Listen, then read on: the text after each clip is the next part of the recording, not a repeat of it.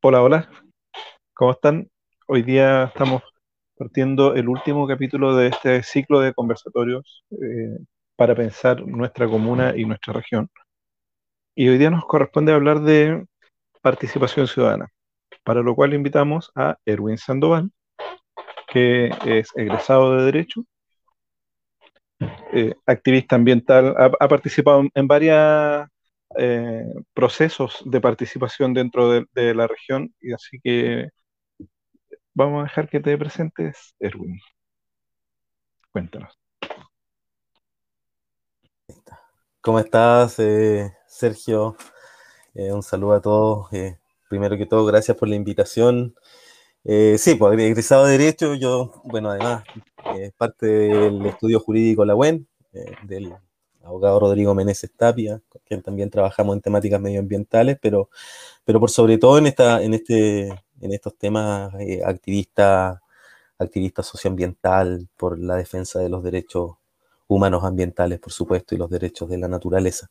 Así que, nada, eh, eso, eso podríamos decir quizás como, como presentación respecto de, para introducir esta conversación. Como en la entrada.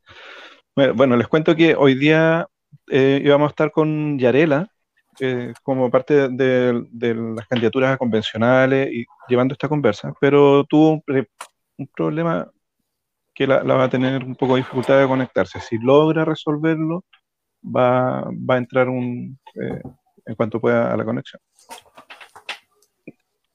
Vamos al, a, al tema de la participación en cuanto a, a, la experiencia que hemos, que, hemos tenido, que tú has tenido también de, desde, el, desde el ámbito como más legal, y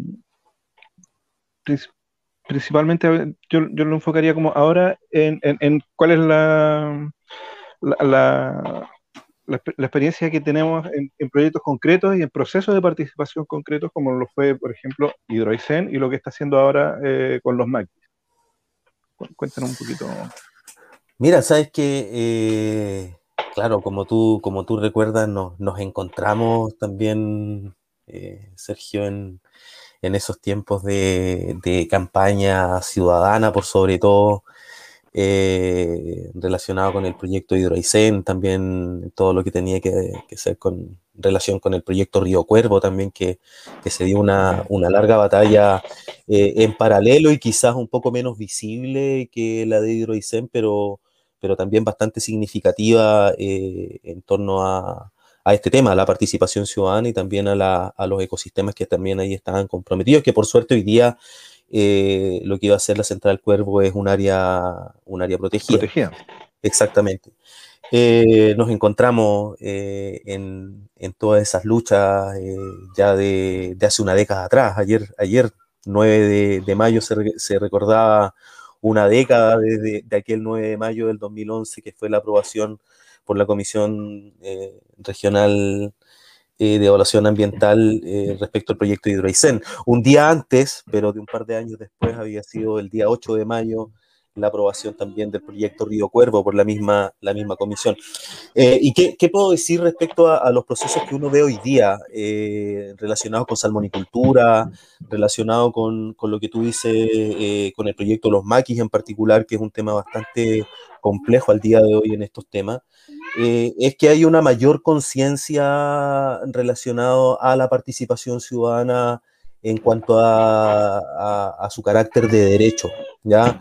Hoy, día, hoy día a lo menos hay eh, ciudadanos que, que, no están dispuestos a transar ese derecho participativo en la toma de decisiones que son relevantes para las comunidades en, la, en las cuales viven. Y ahí hay un tema eh, bastante importante que se ha conseguido no solo a nivel local, sino que ha permeado también a nivel nacional. Eh, la movilización ciudadana, insisto, por sobre todo, eh, eh, ligado a las temáticas ambientales, particularmente de la región de Aysén. Yo creo que la conciencia, primero, respecto de nuestros derechos humanos ambientales y segundo, nuestros derechos a la participación en la toma de decisiones públicas que afectan ese, esa esfera, eh, hoy día está mucho más presente quizás que, que, en otras épocas. Yo creo que eso, eso es un avance eh, bastante importante donde, donde esto no ha permeado, donde esto no ha permeado, lamentablemente, Sergio, es eh, en la institucionalidad pública, en, la toma de decisión, en, las definiciones de, planes y programas. Eh, ahí todavía hay mucho recelo, mucha desconfianza quizá a, permear esas tomas de decisiones con el componente ciudadano. Creo que, ahí está todavía la, pata coja de todo este tema. ¿Por qué crees tú que se, se, traba ahí? ¿Es un tema solo de voluntad? ¿Es un tema legislativo? ¿Un tema administrativo? Yo creo que hay, hay hartos componentes. No, no podemos desconocer también que, que, detrás de muchas carteras, por lo menos, no sé, yo cuando, cuando, cuando analizamos proyectos relacionados con minería, proyectos relacionados con salmonicultura, proyectos relacionados con la generación de energía, eh, más allá de lo legislativo, también reconocemos que son áreas económicas que tienen también cierto poder, eh, efectivamente. Eh, y, eso, y eso también en cierta medida influye en, a la hora de, tomar decisiones, porque, porque no, no hay que perder de vista, Sergio, que finalmente en todo esto toma de decisiones de carácter público hay eh, intereses. Siempre tiene que privar, primar, por cierto, el, bien común, el, interés común, eh, pero siempre hay intereses que están rodeando alrededor del, tomador de decisión. Y, lamentablemente, eh, y ahí ya quizás podemos verlo desde la estructura constitucional, perdón, eh, la participación ciudadana, la protección de la naturaleza, eh, inclusive hemos visto en Quintero Puchuncaví el derecho a la educación, eh, cuando se suspendían las clases, sin más, porque, estaba, porque había que darle el más, a, la a, la operación de la industria, todos los derechos se, se, pliegan, ¿ah? se repliegan frente a la libre iniciativa económica, frente al derecho a propiedad, entonces, sí, hay mucho... Se les hace más, disculpa, se les hace más fácil cerrar una escuela que cerrar una industria contaminante. Tal cual, tal cual, tal cual. Y eso, y eso eh, efectivamente afecta a la hora de la, de la toma de, decisión, sumado a que nuestra legislación eh, nacional es bastante débil eh, respecto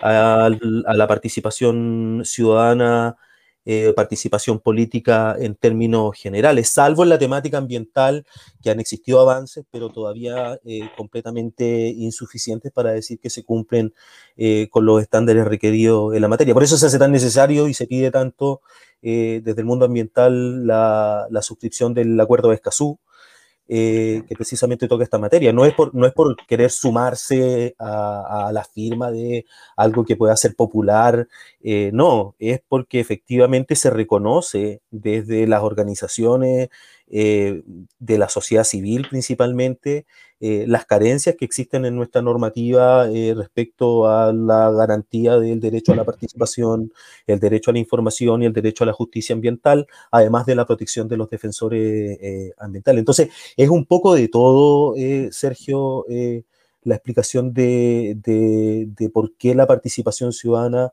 no, no permea suficientemente la toma de decisión pública. Ahora, eh, yo sí creo, eh, insisto que, y a propósito del debate constituyente en el que nos encontramos, hoy día es súper importante, quizás como lo hacíamos en algún tiempo, que hablábamos de la participación ciudadana desde el, desde el plano netamente legal. Decir, ah, mira, ¿sabes qué? Hoy día la ley de medio ambiente, decíamos, eh, garantiza el derecho a la participación ciudadana. Yo creo que lo hoy único día... que garantiza son estampillas y timbres nomás. Sí, pero, pero, pero desde, desde la reivindicación hoy día constitucional, por ejemplo, es bien importante traer a colación de que no estamos hablando solamente de eh, un, derecho que nos confiere la ley. El derecho a la participación política es un derecho que está garantizado, por ejemplo, en el artículo 23 de la Convención Americana de los Derechos Humanos o Pacto de San José de Costa Rica. Es un derecho humano la participación política. Y hoy día tenemos que entenderla eh, en esos términos, eh, como derecho humano, y exigirla también en esos términos y exigirle al constituyente, en este caso, que va a ser el que va a redactar la nueva constitución, exigirle que ese derecho esté debidamente eh, desarrollado en nuestra normativa constitucional, que hoy día no lo está. Hoy día podríamos decir, en el artículo primero, en uno de sus incisos, dice que es deber del Estado garantizar eh, la participación ciudadana o asegurar la participación ciudadana eh, en, la, participación de todo o armónica en la vida nacional.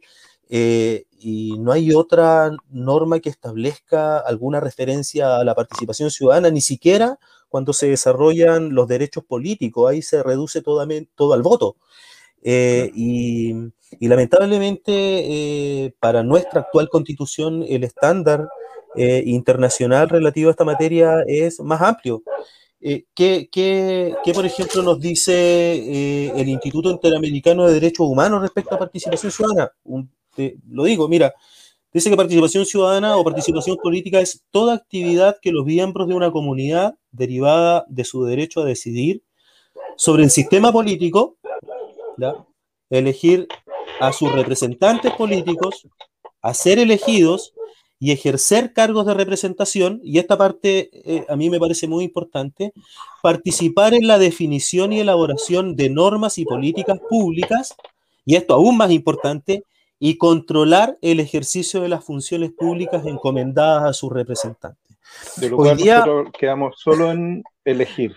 Elegir y ser elegido eh, con las limitaciones legales eh, y no hay mucho más allá, salvo en, algunos temas ambientales, la evaluación ambiental estratégica, eh, también de algunas políticas, planes y programas, eh, pero de ahí en otras materias la verdad es que la normativa que hay no es muy sustantiva y, y, se termina transformando quizás en, en una validación de decisiones que se toman desde nivel central pero no con una mirada, insisto, de un derecho humano a la participación. Y yo creo que eso es importante relevarlo. Participar es un derecho humano eh, y tiene que estar debidamente garantizado en todas las esferas, no solo en elegir y ser elegido, sino que en todas las esferas de diseño de política pública, eh, de implementación de política pública, lo que a mí me parece también importante en la, en la etapa de rendición de cuentas.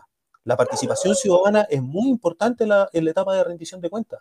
Si no, no, no, muchas muchas de las cosas que hoy día sabemos, fraude, mala ejecución de funciones públicas, etcétera, lisa y llanamente no se sabrían, no se conocerían o no se sancionarían eh, como, como debiera ser si no estuviera debidamente el control ciudadano, que es parte también de nuestro derecho a la participación. Que, es fundamental para los cargos de representación, especialmente. ¿Está lo, que tú decías respecto de, esta forma de, cómo se usa la participación ciudadana o cómo se entiende. Eh, por ejemplo, lo que nosotros vimos en, con, el proyecto de Heroicen es que se cambiaron un montón de normas, se torcieron un montón de cosas, hubo cambio de, informes, de, toda la teleserie que se nos podría ocurrir, Y que vimos en vivo, en directo al final tú, tú, veías que la empresa respondió una, una observación de la participación ciudadana, pero no respondía, o sea, daba una respuesta, eh, replicaba, replicaba una, una observación con cualquier cosa. Pero a la hora del trámite se daba por entendido que tiene el timbre de recibido. Entonces, sí, nosotros respondimos. ¿Qué respondieron? Nada. Pero a la, a la hora de, los pasos y del checklist, vamos pasando, vamos pasando cosas y sí, esto lo hicimos, esto lo hicimos, esto lo hicimos. Y, lo mismo pasa con la participación ciudadana en, en general, en, los otros procesos. Yo siento que de repente se, se hacen todas estas consultas de, de cómo se va a, a realizar un, un, no sé, un proyecto, de, algún proyecto público. Y, y a veces la participación queda solo en el hecho de decir que se hizo la participación. Pero no, no que haya un, una impregnación de qué es lo que se habló, qué es, cuál fue el contenido, cuál fue el, eh, eh, el sustento eh, o el fruto de esa participación. Entonces, e, es, esas cosas como que quedan en, en, en, el vacío de lo administrativo, en que puro completar check, check, check, check, check, y listo, sí, esto lo hicimos, da lo mismo si lo hicimos bien, si nos dijeron que sí, si nos dijeron que no, nosotros preguntamos y, y va pasando. Em, ¿cómo podemos evitar eso? ¿Cómo podemos resolver que, la participación sea más, más pesado. Yo, por ejemplo, muchas veces siento que se dice, eh, no, si la, participación ciudadana no es vinculante, pero cuando hay cosas que hay que definir, sí podrían serlo, independiente que esté o no esté en la ley. Por ejemplo, en, el, en los organismos colegiados, en este caso el Consejo Municipal o los CORE, si, si es que hay alguna un momento de participación amplia donde se definen temas. Eh, después, si, si es vinculante o no, también tiene que ver con cómo el representante se vincula con la participación de su ciudadanos. hay, como que veo cierto, ciertas cosas que todavía no se, no se llevan en la práctica. Como que quedamos en la participación por trámite, pero no en la convicción del por qué y el para qué. Y hay, y hay por ejemplo, el, vuelvo a, casi majaderamente con hidroxen, pero es que fueron tantos años eh, de, de, energía humana, de, de, plata por parte de la empresa. Yo recuerdo que cuando empezó el los primeros signos del proyecto, en 2006, el proyecto costaba 500 millones de dólares. ¿Cachai? Y cuando estábamos al 2011 ya costaba 10 mil ¿Qué pasó? O sea, subió 20 veces su costo y aún y perdieron una cantidad de años en insistir y en torcer todas las formas posibles la participación y, los procesos para que le aprueben un mal proyecto que finalmente no se pudo llevar a cabo. Y que no se llevó a cabo en temática, y en temática, ojo, que importante, en temática eh, que, habían sido discutidas también a propósito de observaciones de participación ciudadana. Eh, sí, eso, eso también es lo relevante, sí. Que finalmente, eh, un apunte respecto a esto último, pero, pero quiero, quiero volver un poquito atrás quizás, pero mucho, mucho se queda con esta mirada de la participación ciudadana eh, sobre todo desde la institucionalidad pública y esta, este resquemor de acogerla, desde lo conflictivo, desde, desde ah, no, esta gente no, no, quiere nada. Y en realidad, exacto, y en realidad, por ejemplo, procesos como el de Hidroicén, procesos como el de Río Cuervo, actualmente inclusive el de la central Los Maquis, eh, hay inclusive profesionales científicos que, que están entregando antecedentes técnicos eh, robustos que, están poniendo también su trabajo a disposición para eh, que esta cosa no, no, se transforme en una discusión de trinchera, sino que se transforme en una discusión también eh, que, esté sustentada también en, antecedentes técnicos y científicos. nosotros hemos podido acompañar en el caso del, proceso de los maquis un, un informe del doctor Alejandro Usayán, doctor en, en, ingeniería ambiental, eh, con un amplio currículo en, evaluaciones ambientales, evaluaciones de este tipo de proyectos.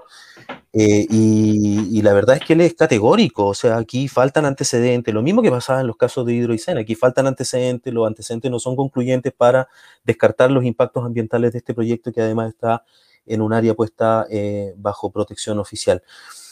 pero, pero volviendo al, tema más amplio del tema de, de participación ciudadana, Sergio, eh, lo que tú dices es muy cierto y tiene que ver precisamente con este no reconocimiento del estatus de derecho de la participación ciudadana.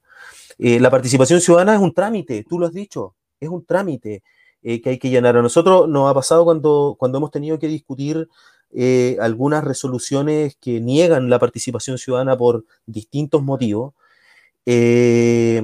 que uno de los argumentos, que, que, quizás es muy, muy, muy jurídico, pero tú, tú hay, hay, hay, ciertas categorías de actos administrativos, hay actos que son de trámite y hay actos que son terminales o que ya resuelven eh, eh, la controversia que tú estás planteando ante la autoridad. Eso lo que, lo que dice eh, la norma es que tú los actos definitivos, los actos finales, los puedes impugnar por medio de recursos, etc. Los actos trámite eh, la regla general es que no, tú no los puedes eh, impugnar vía recurso porque son actos de mero trámite. ¿ya? Eh, entonces, ¿qué nos ha pasado? Hemos, discutido algunas veces el, temas de participación ciudadana y el argumento de la autoridad frente a nuestro recurso. El primero es, ¿sabes qué? los actos trámite no, no se pueden discutir vía recurso. Participación ciudadana es un trámite, es un acto trámite del procedimiento. Eh, y quizá, y quizás te ha dicho, pero, eso es muy sintomático en los términos que tú lo utilizas. Y nosotros siempre tratamos de relevar la categoría de la participación ciudadana en tanto derecho. Y no solo en tanto derecho que, que, que tú lo puedes desprender de alguna norma de nuestra constitución, sino que directamente relacionado con el artículo 23 de la Convención Americana de los Derechos Humanos. Entonces, eso, eso eh, es, un, es un punto que, que insisto, Sergio, eh, es importante relevarlo. Y ahora, tú decías, ¿cómo lo hacemos? Bueno, esto, esto, y tampoco, y lo, lo anoté acá, tampoco queremos transformarnos quizás en lo, en, en que algunos denominan una democracia plebiscitaria y que todo lo somete a un plebiscito y todo lo, lo saca una, a una decisión. Obviamente hay decisiones eh, que tienen que tomarse vía representación. La representación política es súper necesaria. Eh, la, la, actividad que tú vas a desarrollar eh, ojalá como concejal en Coyhaique, eh, es una actividad súper necesaria de representación política pública, eh, pero, pero no podemos quedarnos, y ahí es importante también comprender las distintas esferas en que se mueve la participación ciudadana.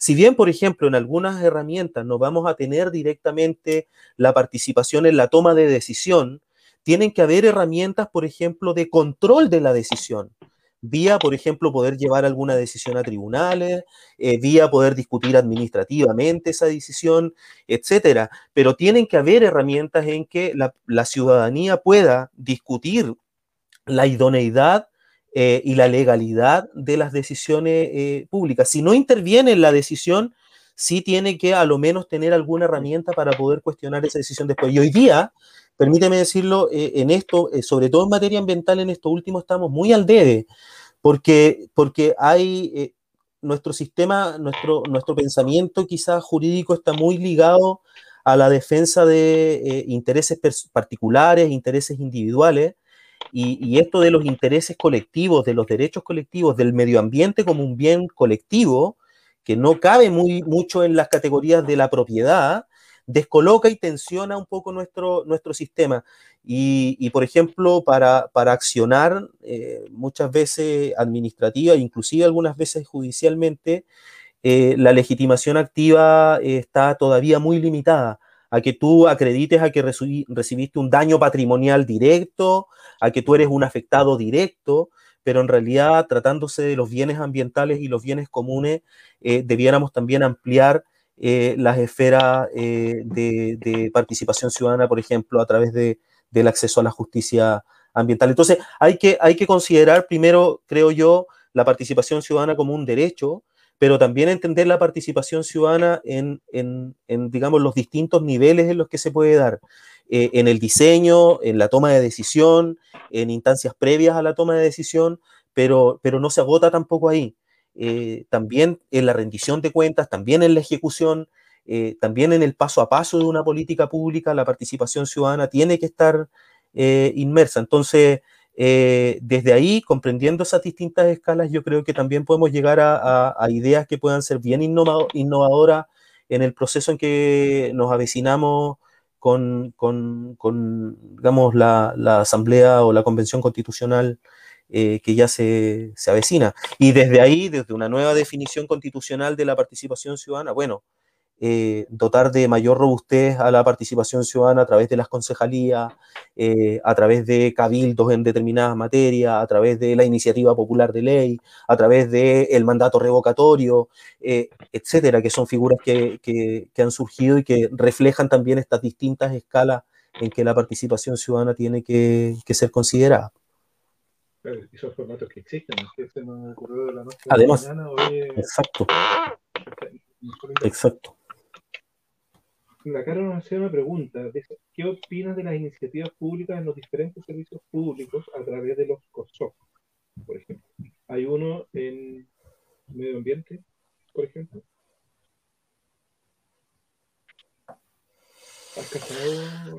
Sí, sí.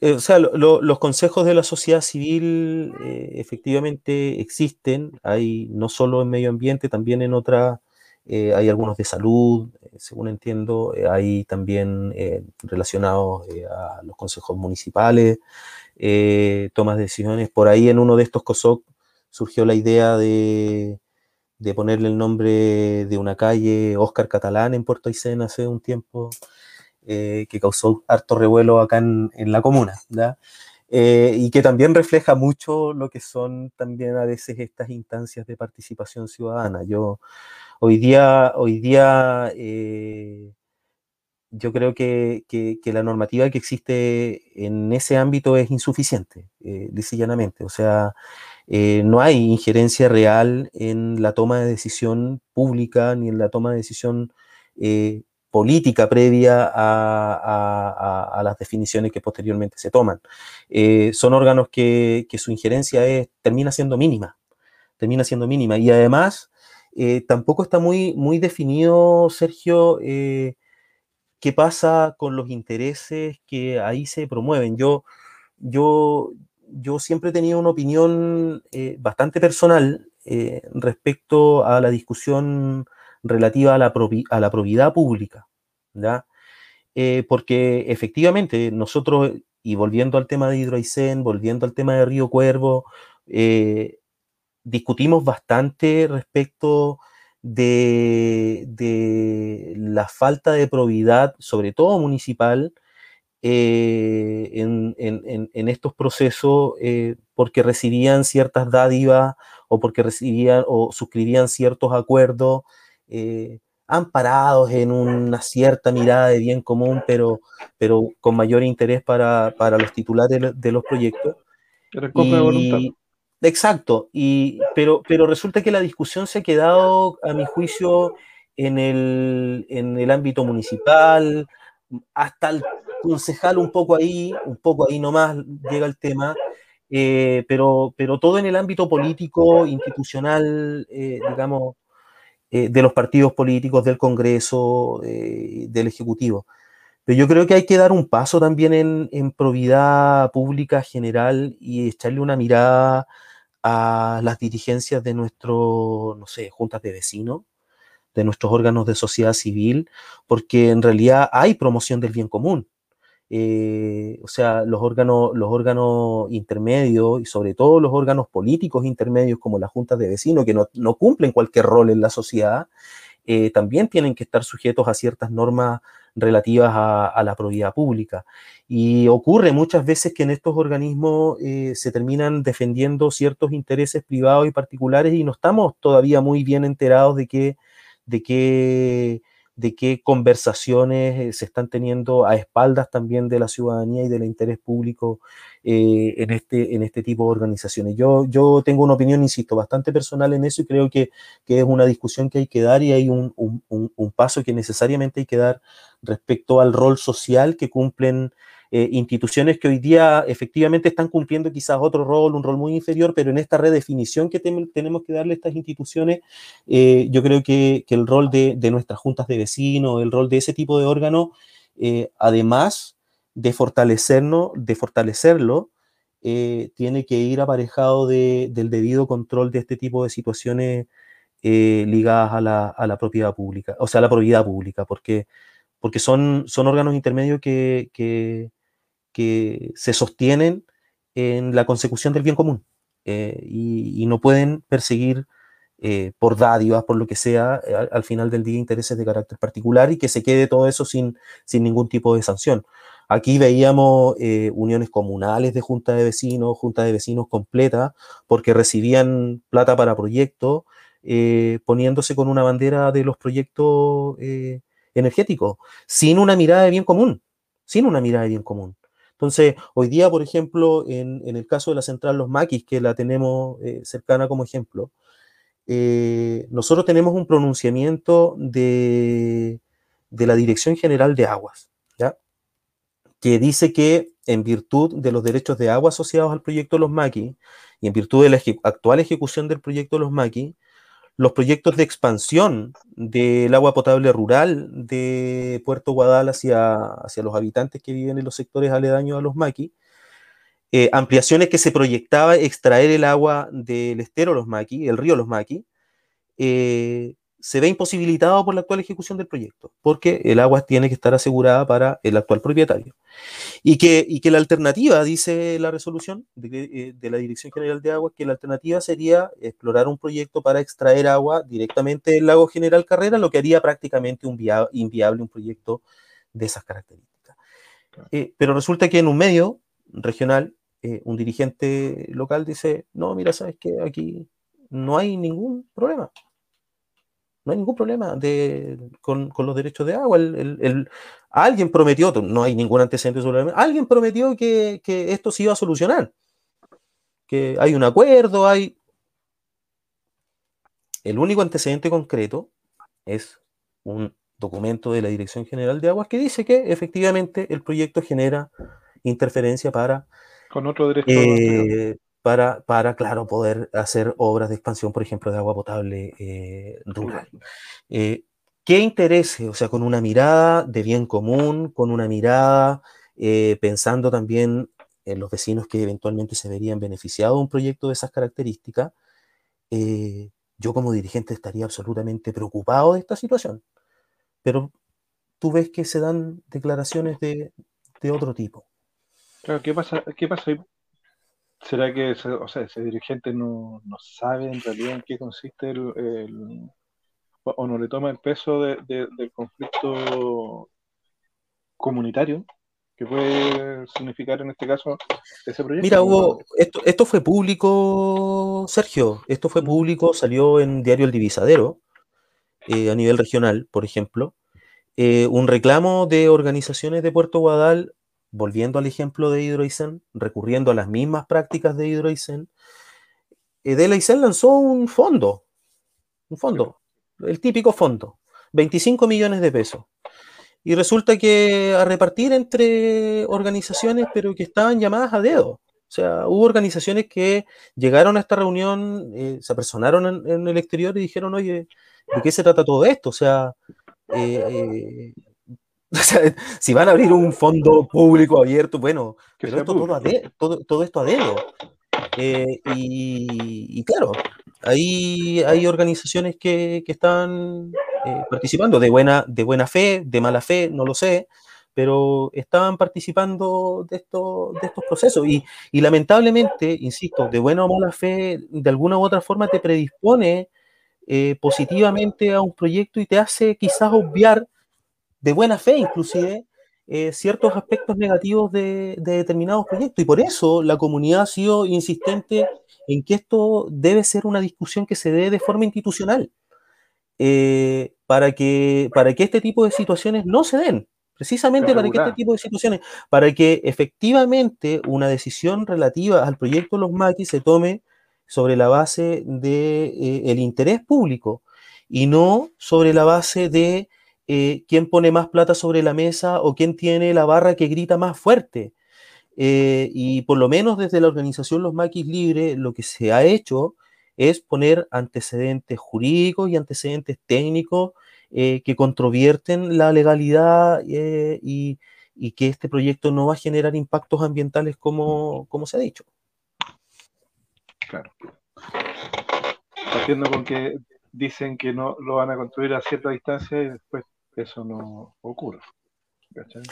Es que aquí, ¿sabes qué, qué pasa? Eh, que, es la batalla también que está, que, que, hemos conversado con batalla, entre comillas, pero, pero que es el tema, el tema impor, importante también que desde los maquis libres eh, y desde otras personas que se dedican al turismo, eh, que valoran también los bienes comunes ambientales en la zona, eh, eso que, también es sumamente importante, porque, porque efectivamente tú tienes un sitio turístico como el río Los Maquis, ¿ya?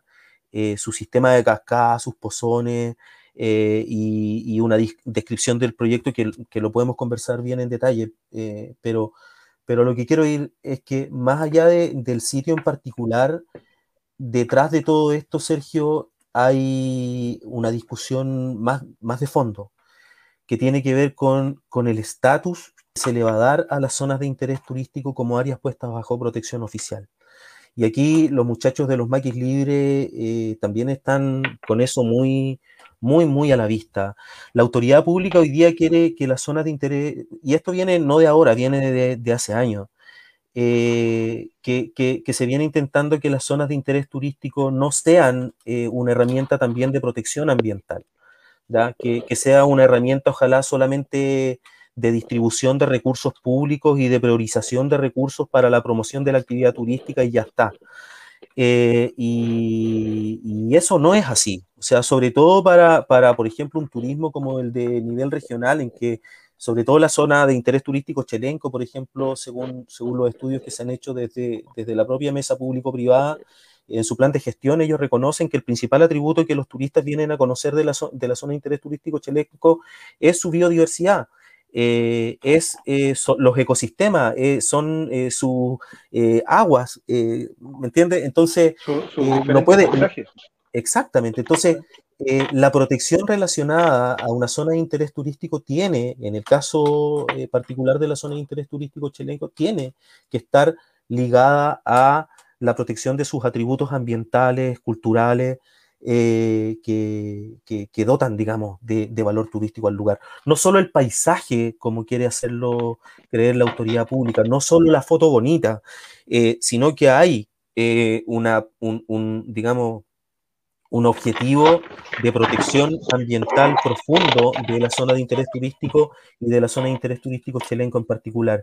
Y ahí hay un tema bien importante, bien importante porque, porque eh, si tú vas a proteger solo el valor paisajístico de una zona de interés turístico, cualquier proyecto que tú de alguna u otra forma puedas justificar y los titulares de proyecto vaya que tienen imaginación para eso, tú puedas justificar de que no se va a ver, que nosotros vamos a poner una barrera aquí, que la vamos a pintar del color acá, pero eh, que tú vayas a destruir todo, pero que aún así no se vaya a ver, porque el valor paisajístico es lo único importante, eh, todo va a estar permitido al interior de una zona de interés turístico. Por más que tú en el decreto de la zona de interés turístico digas, sabes que nosotros queremos proteger eh, la calidad de las aguas del río Cochrane, por ejemplo, que está, que está, y el lago Cochrane, que salió un documento científico reciente que da cuenta de que es de las aguas eh, más, digamos, claras y prístinas del mundo. Bueno, si tú quieres proteger ese atributo ambiental de tu zona de interés turístico, eh, en la medida en que tú no afectes el valor visual, la autoridad pública va a permitir todo. Tú podés sacar el 60% de esa agua y la autoridad pública lo va a permitir. Porque, ah, no, la foto va a seguir saliendo bonita. Entonces, tiene, hay, aquí hay una discusión también respecto qué, qué es lo que va a significar y cuál va a ser la importancia que le vamos a dar a nuestras zonas de interés turístico y qué es lo que vamos a proteger también a través de nuestra zona de interés turístico en el marco del sistema de evaluación de impacto ambiental y los proyectos que ahí se quieran ejecutar. Entonces, eh, ahí hay un tema importante y, y, respecto del proyecto en sí, Sergio, bueno, aquí este proyecto ni siquiera ingresó al sistema de evaluación de impacto ambiental, ni siquiera ingresó. O sea, no hubo ni siquiera la posibilidad de solicitar participación ciudadana a ese nivel, yendo al tema eh, que nos convoca hoy día. La comunidad no tuvo, siendo, inclusive siendo aún más crítico, ellos presentaron lo que se conoce como una consulta de pertinencia de ingreso al sistema de evaluación de impacto ambiental. Le preguntan al CEA, mire, este es mi proyecto, dígame usted si tengo que entrar o no. ¿Ya? describieron el proyecto de la forma en que se ha denunciado en redes sociales. Nosotros vamos a estar a más de 200 metros de la cascada, lo que no es así. Eh, nosotros no vamos a construir caminos, ahí están los caminos. Nosotros no vamos a destruir la casa de máquina, ahí está la casa de máquina destruida. Nosotros no vamos a intervenir la cascada, las cascadas y pozones. Hoy día mismo estaba trabajando hasta una máquina, poco menos que en el cauce del río eh, Los Maquis. Eh, etcétera. Entonces, eh, pero ellos ingresan esta consulta de pertinencia y dicen, este es mi proyecto, con las deficiencias que digo, pero este es mi proyecto, dígame usted si debo entrar o no. Eso fue en abril del 2019, Sergio. Eh, el CEA se pronuncia en agosto del 2019. La empresa se pone a construir en enero, febrero, el primer trimestre del de 2020 y es recién ahí cuando la comunidad se entera de todo el proceso previo. ¿Por qué? ¿Y por qué la comunidad ha sido tan insistente con el tema de, de que ingrese al sistema de evaluación de impacto ambiental? Porque a diferencia del sistema de evaluación de impacto ambiental, este procedimiento de consulta de pertinencia no genera ni siquiera, Sergio, un expediente electrónico. Nada. Es un carteo. de nada. Es un carteo entre el titular del proyecto y el servicio de evaluación ambiental, sin, sin transparencia, no hay, como te digo, ni siquiera un expediente electrónico. La comunidad se emite un pronunciamiento que le autoriza al titular del proyecto iniciar la construcción de su proyecto sin evaluación ambiental y la comunidad se entera cuando empiezan a poner los cierres perimetrales y a meter máquinas. Ya están instalados. Y hasta el día de hoy están tratando de revertir esa decisión. En la próxima semana van a ser los alegatos martes y miércoles en tribunales ambientales, revirtiendo esta decisión de 2019 sin participación de la comunidad afectada del Servicio de Evaluación Ambiental, que sigue defendiendo, pese a toda la evidencia, eh, sigue diciendo que el proyecto va a estar ejecutado a cierta distancia de las cascadas, que no va a haber afectación a su valor turístico, que no va a haber afectación a la biodiversidad, siendo que no hay ningún estudio de biodiversidad. Y la comunidad, y ahí volvemos al tema central, la comunidad insistiendo no por capricho, insisto, sino con antecedentes jurídicos y técnicos concretos que dan cuenta de las deficiencias de este proyecto. Y ese es el valor también de la participación ciudadana. Si de eso se debe tratar también, eh, que, que, sea también un mecanismo de que permita tomar las mejores decisiones en aras del bien común y del interés general. Eh, y en este caso, en realidad, como, como trato de reflejar todo esto, y se inició en un carteo privado entre el titular de un proyecto y la autoridad pública, dejando fuera de esta conversación a eh, la comunidad completa que hoy día se ve afectada por el ruido relacionado con el proyecto, por la afectación al valor turístico y paisajístico, con la afectación probablemente de la bio, lo reconoce el propio titular en uno de sus informes de la biodiversidad que ahí habita y desarrolla sus procesos vitales. Además del riesgo de, poder ampliar, de, del acceso al agua. Además, que, que eso ya está evidente en, en cuanto a, lo, a, lo, que además. lo, que plantea la DGA.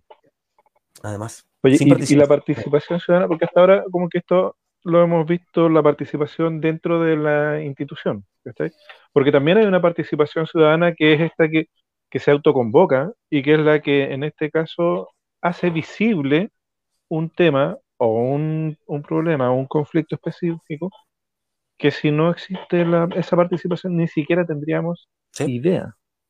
Sí, es que tiene, tiene que ver con lo que yo te leía de esta definición del Instituto Interamericano de Derechos Humanos que, que, a mí me parece bastante interesante, que primero, primero también habla de comunidad, dice que es toda actividad, toda actividad, la participación ciudadana es toda actividad tendiente a, y ahí da ejemplo, y uno de esos ejemplos es, por ejemplo, controlar el ejercicio del poder controlar el ejercicio de la actividad pública. Y eso es lo que está haciendo, lo que se hizo en el tiempo de, de Hidroicén, controlar el ejercicio de, del poder de los organismos públicos que, que, al final del día tienen un poder importantísimo eh, de, relacionado con el resguardo de un derecho tan, tan relevante como son nuestros derechos ambientales, el derecho a vivir en un medio ambiente libre de contaminación. Eh, entonces, eh, a lo que voy es que la participación ciudadana es, es toda toda actividad de, relativa a una comunidad. Eh, y, efectivamente se articulan los distintos niveles, distintos niveles, no solo a nivel de carácter político, a nivel de una junta de vecinos, a nivel de, eh, por ejemplo, los maquis libres no tiene personalidad jurídica, pero es una articulación de más de 50 vecinos eh, que están orientados por una mirada de bien común, no por intereses particulares, una, orientada, una mirada orientada al bien común del desarrollo eh, de, su comunidad. Y eso también es participación ciudadana. Eh, eso también es participación política. Eh, a propósito que se, y, lo conversábamos esta tarde, Sergio, la participación ciudadana, la participación política genera un efecto virtuoso súper importante que se relaciona con otros derechos. porque no es solo el derecho a participar, el derecho a participar conlleva, por ejemplo, el derecho a emitir opinión, que tiene que estar debidamente garantizado. El derecho a la información, porque tú tienes que, cuando tú eh, vas a ejercer tu derecho a la participación, tiene que ser debidamente informado. Podríamos relacionarlo también con el derecho a la educación. para, el sentido crítico, para efectivamente poder hacer una participación que sea constructiva. y, dentro de, específicamente dentro de, la educación y la participación política, que, ha estado muy ausente la educación política, la educación escolar, la educación cívica hace mucho tiempo. Bueno, los centros de alumnos, eh, nos han dado cátedra eh, los estudiantes desde el 2006, 2011, eh, el mismo ahora revuelta social que hemos tenido. Bueno, los estudiantes han estado siempre presentes ahí con, con, una mirada crítica. Eso también es participación política. entonces, no se agota la participación política solamente en el voto, no se agota solamente la militancia política, eh, no se agota eh, solamente en, lo que resulta más evidente como participación política.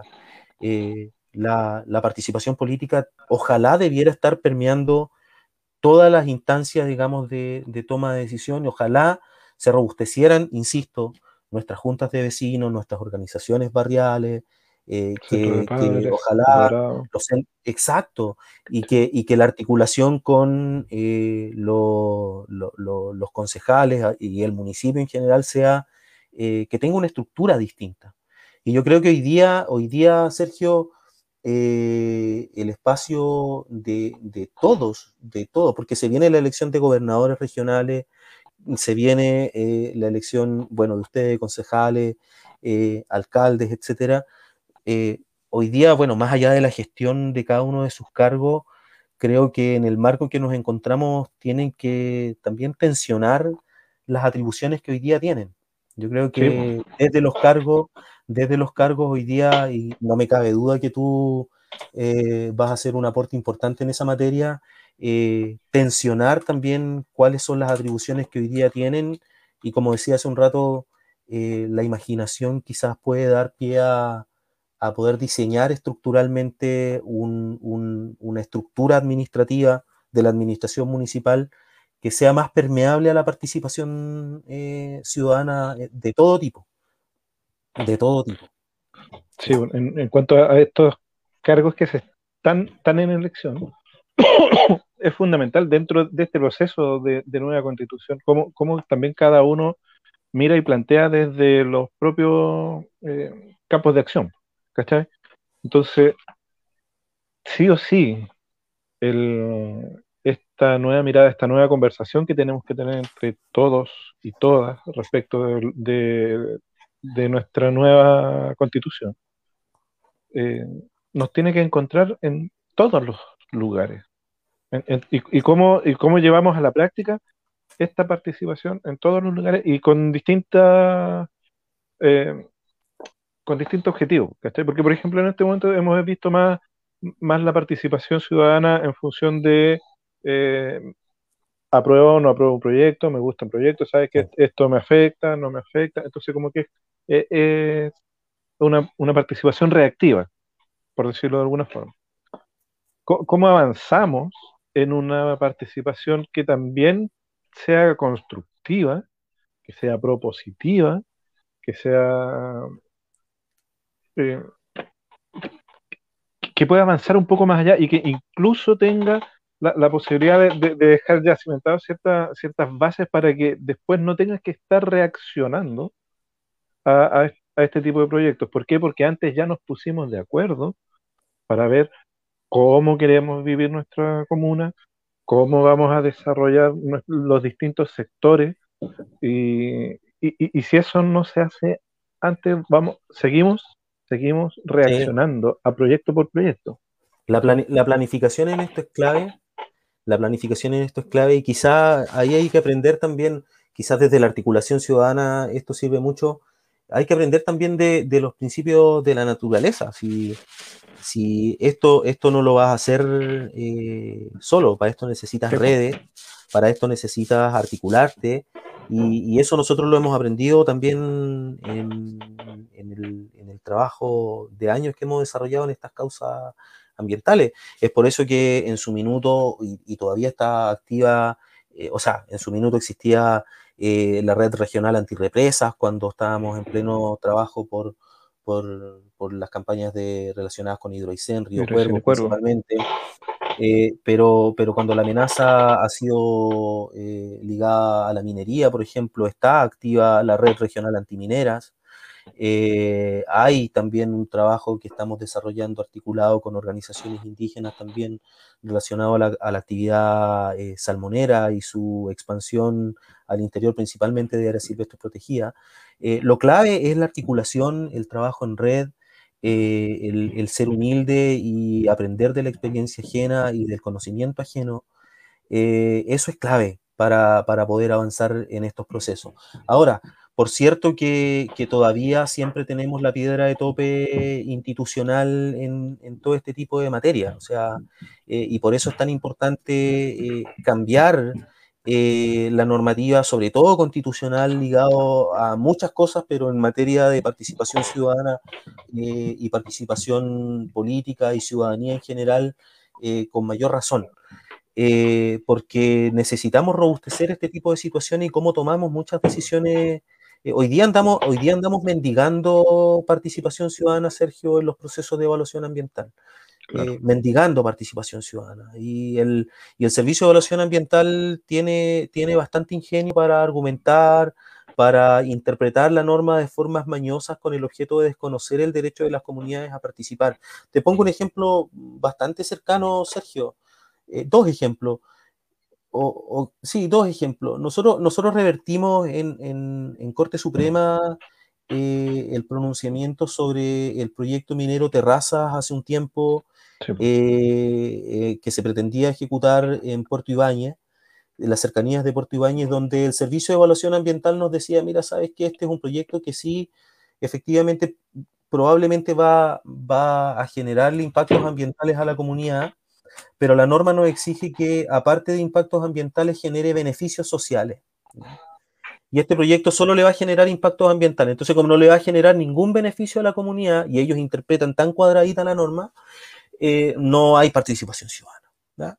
Por suerte eso se revirtió, eso se revirtió en tribunales posteriormente, la comunidad tuvo la energía de poder llevar esta discusión a tribunales eh, y, posteriormente el titular se desistió del proyecto. Pero hoy día, sin ir más lejos, hace, no sé, el día viernes o sábado, eh, recibimos la notificación del rechazo de una solicitud de participación ciudadana de respecto a un proyecto de MOWI, en Puerto Chacabuco, ya no, ya, ya ni siquiera, ni siquiera está, en, el proyecto Terraza estábamos hablando de 3,5 kilómetros del pueblo, aquí estamos hablando de una planta de proceso que está en Puerto Chacabuco, eh, que pretende procesar, si mal no recuerdo, del orden de 27 toneladas diarias eh, de salmones, eh, con todos los residuos, desperdicios que todo eso genera. y pedimos participación ciudadana y nos dicen que no, que no, que este no es un proyecto de aquellos que la norma habilita a que haya participación ciudadana, que, que no es de aquellos que generan un beneficio social directo, dice. No se pronuncian respecto a los impactos, dicen no, es que si produce impacto además tiene que generar beneficio. beneficio, o sea, se, acomodaron en el argumento penca. Sí, siempre es tan mañoso, siempre es tan mañoso, Sergio, la, la interpretación de la norma que que a lo menos yo en este afán de, de alguna, de, en algún tiempo empezar a ver eh, de, algún, de algún modo la mitad del vaso lleno, al día de hoy, por eso partía esta conversación con eso, yo valoro mucho que, que las comunidades no, no se, digamos, no se conformen con este tipo de argumentos. O sea, estas comunidades indígenas que estamos trabajando en los temas salmoneros, donde hemos recibido este tipo de respuesta, están presentando los recursos administrativos y ellas están decididas a presentar los recursos judiciales que correspondan, defendiendo su derecho a la participación ciudadana. No en contra de los titulares de proyectos, Sergio, en contra del Estado. Eh, claro, porque el Estado que se está, se está, oponiendo a que la gente se, o sea, que la ciudadanía participe, ¿cachai? Y, y esto al final es una, una estupidez humana, ¿cachai? Y que, eterniza malos proyectos, que significa un gasto e, extra tanto para la empresa que lo propone como para el propio Estado y además de la gente que tiene que poner su, su, su energía y su voluntad en, en, participar y exigir la participación de, de, de estos temas. Entonces, eh, eh, es estúpido. ¿cachai? Sí. Sí, bueno, mira. Porque, porque te pasáis dos, o sea, heroizando en el ejemplo, ¿cachai? O sea, pasaron 10 años en que eh, se gastó caleta de plata, ¿cachai? Caleta. Solo por la porfía de no insistir en un principio que, que, había que llevar los pasos como, como estaban diseñados dentro, dentro de, un sistema de evaluación. Que dicho sea de paso, dentro de los pocos proyectos que se, que se han evaluado así como a fondo. Y eso solo por participación ciudadana, porque si no se hubiese levantado marcha, cabalgata y, actividades a nivel nacional, justo en, los plazos en que la, institución tenía que presentar su, su respuesta o su reparo, eh, hubiese pasado colado. Sí. pero, pero eso significó caletas de años. Y, y, y, doblar la, la, realidad para decir que no, que no, que no, que alarguémoslo. Y ahí tienes otro tema relacionado con la participación ciudadana que es muy importante, eh, Sergio, eh, y qué bueno que, hace, que, lo recuerdas de, algún modo, que, claro, tú dices, la institucionalidad pública, el Estado gastó mucha plata.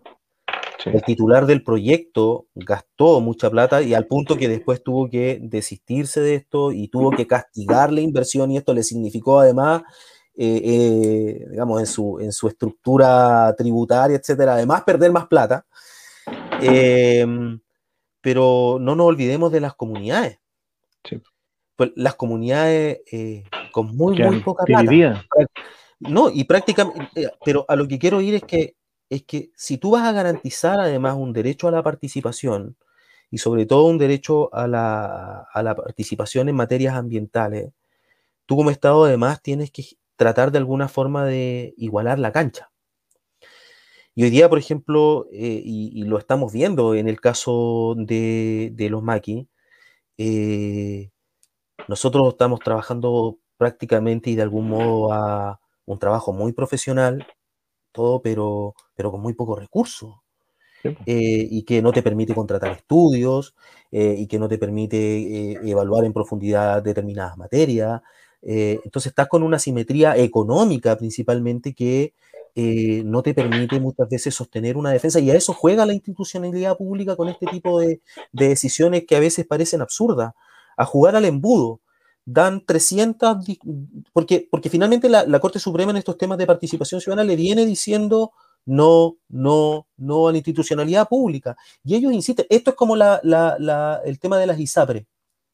Te suben el plan, chorrocientos recursos de protección, ¿cierto? Y los recursos de protección todos acogidos, ordenan pagar costas inclusive, pero viene la otra alza y la vuelven a hacer porque juegan al embudo igual, porque claro, porque juegan al embudo igual. Entonces, lo que hace el Servicio de Evaluación Ambiental es algo parecido, emite un montón de resoluciones de estas características negando la participación ciudadana y juega a que ojalá no todos recurran.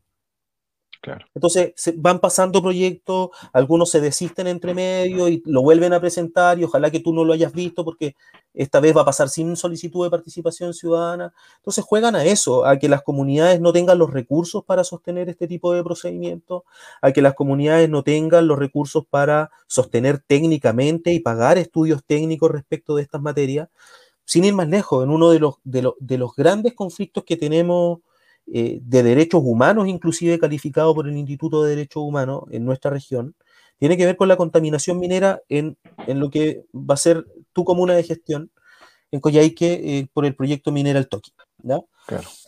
Eh, y, y, resulta que, pucha, se me, se me fue el, el, el, argumento al que iba, pero en ese caso, la institucionalidad pública ha obrado 100% eh, en favor de tapar con tierra lo que ha ocurrido con, ese proyecto. Cero participación ciudadana en nada. Y ahí tienes a personas, personas que están viviendo sobre altísimas concentraciones de plomo, arsénico, eh, en, los, en, los, suelos que habitan, en el agua que toman, en los animales que consumen. Eh, y eso es Se, me olvidó el punto que te, que te, quería hacer con respecto a ese proyecto, pero, pero me voy a acordar antes que cerremos. Están desatado la participación canina por estos lados. mira, el, ¿cómo ahora nos enfocamos en cómo participamos, cómo nos juntamos, cómo, cómo se hace este ejercicio, cómo lo, lo valoramos, cómo, cómo lo, lo hacemos más, más masivo, más, más, real, que, que, no nos quede solo en la, en, la, teoría o en la práctica de algunos. Tien, tiene que ver con, con el grado de conciencia, quizás, como decías tú, el, el tema de, de, la educación, hasta, hasta dónde nos enseñaron a, a opinar, a estar en de acuerdo y a estar en desacuerdo. ¿Cachai? Sí, yo, yo creo que está eso presente, Sergio, pero yo además comparto mucho algo que dice Fernando Atria en esta materia. Tú finalmente muchas veces te desmotivas de participar, para decirlo en términos simples, te desmotivas de participar cuando ves que, que la estructura que toma las decisiones no es permeable a, a, a otros intereses, en este caso interés, lo ambiental interés, un interés colectivo. O sea, cuando, cuando tú tienes una, un, una institucionalidad de toma de decisión que está amarrada, que está atada, que está con los cerrojos, como dice Atria, que finalmente, como dijo Guzmán, eh, vamos a diseñar la cancha de tal modo que si gana el adversario no pueda, eh, no pueda, tomar una decisión tan distinta a la que nosotros mismos tomaríamos si es que gobernáramos. Entonces, eh, cuando, cuando tú constatas ese hecho en tu realidad cotidiana, es desmovilizador muchas veces. Claro. O sea, más allá de la falta de educación cívica, que hay que fortalecerla, más allá de, de, muchas veces el desinterés, porque sí, yo creo que también es, a esto hay que tomarlo en Atria lo viene, no solo Atria, sino que muchos lo vienen diciendo hace rato, pero, pero a mí me gusta la forma que también él lo plantea. Entonces, la, la, solución también está en ese plano. Hoy día tenemos, y a propósito de la discusión constitucional que tenemos, hoy día tenemos que diseñar un sistema, articular un sistema político eh, que permee también al sistema social, en que el equilibrio de intereses sea distinto y en que la toma de intereses también sea diferente y en que el poder efectivamente esté distribuido de una forma completamente diferente. Hoy día en que prima el interés y el poder económico por sobre cualquier otro tipo de poder, eh, eso tiene que, que, cambiar. Y ahí estaba viendo eh, el chat, ahí Felipe Roja eh, hablaba de respecto al rol social de la propiedad bueno, se relaciona a mi juicio también con, con lo que vengo diciendo. Esto, si bien hoy, hoy eh, nuestra constitución habla eh, en el artículo 19, número 24, del rol social de la propiedad, eh, no se desarrolla, no, no hay mayores conceptos relativos a esta materia y vemos que en lo cotidiano, por lo menos en el sistema de evaluación de impacto ambiental, que debiera ser aquel instrumento donde se privilegia eh, el medio ambiente como uno de los componentes o la protección del patrimonio ambiental como uno de los componentes del rol social de la propiedad, eh, vemos que en realidad se termina privilegiando el interés económico, se termina privilegiando eh, el, el, el, derecho de propiedad por sobre lo que debiera como limitante. Entonces, sí, está como, todavía está como un muy buen eslogan en nuestra constitución, pero yo creo que sobre todo lo que dice relación con el componente de ambiental, digamos, del rol social de la propiedad, eh, hay que robustecerlo eh, rotundamente. Y es más, yo creo que habría que dar un paso importante también en el reconocimiento de los derechos de la naturaleza eh, como, como, un salto que va inclusive más allá de, del mero rol social de la propiedad. Sí. Bueno, este fin de semana llegó la hora. La hora de votar, la hora sí. de, y, y, de tomar una definición súper importante que es la de convencional. Todas las otras elecciones, la de concejales, cam podemos cambiar cada cierto tiempo y ya si, si no les chuntamos, tendremos algo de tiempo para repararlo.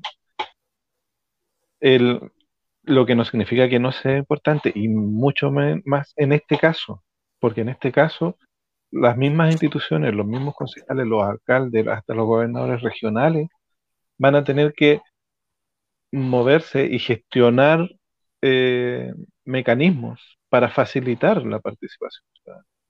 cosa que lo que esté ocurriendo en, la convención sea conocido por ti. Y, que, cada uno de nosotros pueda, pueda, por último, saber qué es lo que está pasando. Ya con eso es, es fundamental. De ahí generar los canales para, poder incidir, decir, sabes que yo no estoy de acuerdo, eh, es fundamental. Y en eso, cuando, cuando cada uno le toque votar por el convencional o la convencional constituyente, no se olviden que es un voto por cada papeleta, lo hagan sabiendo que por quién va a votar es alguien en cual ustedes pueden confiar, saben pues que pueden, van a poder tener la posibilidad de en algún momento decir, sabes que yo no estoy de acuerdo con esto, y no, y no basta con que nos vendan eslogan y, y, y, chamullo o nos pinten las casas, porque esa usted no, no, no, va a servir a la hora de los que hubo. Hoy día, sí, este fin de semana es la hora de, la, de, definiciones estructurales, o sea, del inicio de un proceso de definiciones estructurales eh, para nuestro país. Ahí, eh, obviamente, hay que, hay que escoger, uno, uno sabe cuáles son, son sus intereses, los temas políticos que le interesan, por ejemplo, el tema medioambiental, el tema social, eh, etcétera. pero por ejemplo, en el tema medioambiental, uno, uno, bueno, tiene que mirar trayectoria, tiene que mirar los temas que están ahí, el tema del agua, el tema, eh, el tema de la contaminación, que es un tema bastante importante, el tema de las industrias relacionadas a nivel regional, y bueno, y ahí tomar eh, la, mejor decisión de quién crea uno que, va a proyectar esos temas en la convención. Pero, pero tú tocas un tema bien importante que lo han dicho todos, Sergio. Eh, este proceso no puede ser a puerta cerrada. ¿No? puede ser a puerta cerrada. Y eso quizá es eh, lo que yo decía al inicio también. Hoy día la conciencia que se ha desplegado a nivel nacional respecto a nuestro derecho a la incidencia, nuestro derecho a la participación, es un avance importantísimo y que hay que, valorarlo. Entonces, si no se entiende eh, en la, por parte de los convencionales de que cuando tengan que sentarse dentro de sus primeras sesiones a dialogar respecto del reglamento que va a regir a este órgano constituyente y excluyen toda comunicación o toda permeabilidad respecto de las bases sociales de este proceso, la verdad es que no, va a fluir mucho la cosa. Entonces, también tenemos que fijarnos en eso, de los temas sustantivos, los temas importantes, el derecho humano al agua, como digo, que es un tema central, la protección de nuestros ecosistemas, los derechos de la naturaleza, en lo sustantivo tenemos que fijarnos, pero al momento de emitir el voto también tenemos que fijarnos en quienes nos den garantía en lo procedimental, en quienes van a estar no eh, redactando una constitución en la cocina, sino quienes van a estar redactando la constitución de cara, a quienes eh, posteriormente vamos a tener que validar o rechazar esa, esa decisión. Entonces, lo ha dicho postulantes como Jaime Baza, eh, eh, que son, digamos, tipos que han estudiado muchos procesos eh, constitucionales a nivel mundial y que, y que dan cuenta de que, de que tiene que ser debidamente participativo. Así que a fijarse también eso en, los candidatos en los días que nos queda, Sergio, antes del sábado y Sí, y en cuanto, bueno, en cuanto a lo que es concejales, nuestra lista, nosotros hemos hecho el, el trabajo súper consciente de mostrar la lista completa siempre, o sea, nunca escondiendo eh, las identidades, nunca escondiendo de dónde se viene. Eh, somos una lista que está basada en un partido político más independiente. Y, y, eso es súper importante a la hora de la transparencia cuando tú vas a elegir. Porque esta que se, se, habla de la trampa del mecanismo de Hon, es una trampa cuando uno, si tú la entiendes, y aún así votas sin preocuparte es lo, quiénes más están en la lista, eh, te estás haciendo la trampa. Entonces, lo que nosotros hacemos es mostrar, esta es la lista completa. Ustedes pueden votar por cualquiera de nosotros seis, pero va, va a salir electa o electo quien tenga la primera mayoría si es que la lista completa suma una cantidad de votos suficiente para poder ser elegido. Y después vienen los arrastres, ¿cachai? O sea, si la lista tuvo una votación que, que al momento de dividirla da el número para que otro pase, va, va a funcionar también. Pero ¿qué es lo que pasa? Si ustedes conocen la lista completa, saben que quien salga de la lista, o si es que sale por arrastre, todas son potentes. Sí, sí. Y, por, bueno, y por eso. un orgullo mi lista. Sí. No, y por eso, y por eso es importante que, el tema esté conformado más que por personas, sino que, por equipos. Que lo, por equipos y lo que aglutine también sean temas sustantivos. O sea, más, allá de, participar o no en un partido político, lo que le da o lo que le debiera dar sentido a los partidos políticos son aquellas definiciones eh, que en, los conceptos, principios y relativos al partido político en particular, eh, dicen, sabes que esto es lo mejor para mi país, esto es lo que yo considero que es eh, el bien común. entonces, el, tema tiene que estar ligado a las ideas. Entonces, por cierto que al momento de tomar una decisión, por eso digo al momento de tomar una decisión en los temas relativos a la decisión de concejales, en los temas relativos a la definición de alcalde, muy importante la definición de gobernadores regionales y con mayor razón en la decisión constitucional, eh, hay que tener ojo con los temas hay que tener ojo con los temas, hay que tener ojo con las definiciones que, van a ser trascendentales, no para, solo para el ahora, sino que las definiciones que son también de mediano y largo plazo. Y por eso insisto con el tema del derecho humano al agua, los derechos humanos ambientales, eh, el derecho, eh, los derechos de la naturaleza y, por cierto, en relación al tema de hoy día, la participación política, la participación ciudadana tiene que ser robustecida y en materia ambiental eh, con mayor razón con mayor razón. Sí. Bueno, Erwin, estamos pasaditos del tiempo, eh, pero nos dimos la licencia solo porque es el último episodio de este conversatorio. El, que estaba programado para el jueves nos quedó muy encima de las fechas de cierre y actividades, así que vamos a tratar de tomarlo después cuando tengamos los resultados y veamos qué es lo que pasó lo más probable es que después sigamos con un formato como este, pero no, tan intenso. Así que gracias, Erwin, por haber aceptado esta invitación. Gracias a, todas las personas que también aceptaron y estuvieron conversando antes eh, junto a nosotros, tanto con Yarela, Julio, eh, la Pame, Janet, la Danela, la Marce, la Yorca. fueron conversatorios bastante interesantes y esperamos que a partir de ellos tengamos mucho más que hablar de aquí a futuro y, más ganas de participar también por parte de todos y todas. Así que para eso estamos disponibles. Muchas gracias. Muchas gracias, Sergio, por la invitación y, desearles mucho, mucho éxito para este, este fin de semana a ti, bueno, a Marianela y a los compañeros que están ahí, que sabemos eh, que han estado siempre presentes, por lo menos en, las batallas que, nos ha tocado dar para la sustentabilidad y la en reserva de vida. Eh, nada, ustedes son, han sido siempre eh, infaltables en, todas estas discusiones que hemos, que hemos pretendido dar. Participación ciudadana, siempre han estado ahí, muchachos, así que desearles éxito, desearles éxito. Yo, yo soy de la comuna de Aysén, pero nada, solidarizo con ustedes ahí en la, en la comuna de Coyhaique, Sergio Que todo salga bien, que los vaya bien. Que nos vaya bien. Ya, pues, y, como bueno, como todos los episodios, después este va a quedar colgado en YouTube y un ratito más lo pueden escuchar por Spotify, lista XS. Nos vemos y que se venga bueno nomás. Saludos.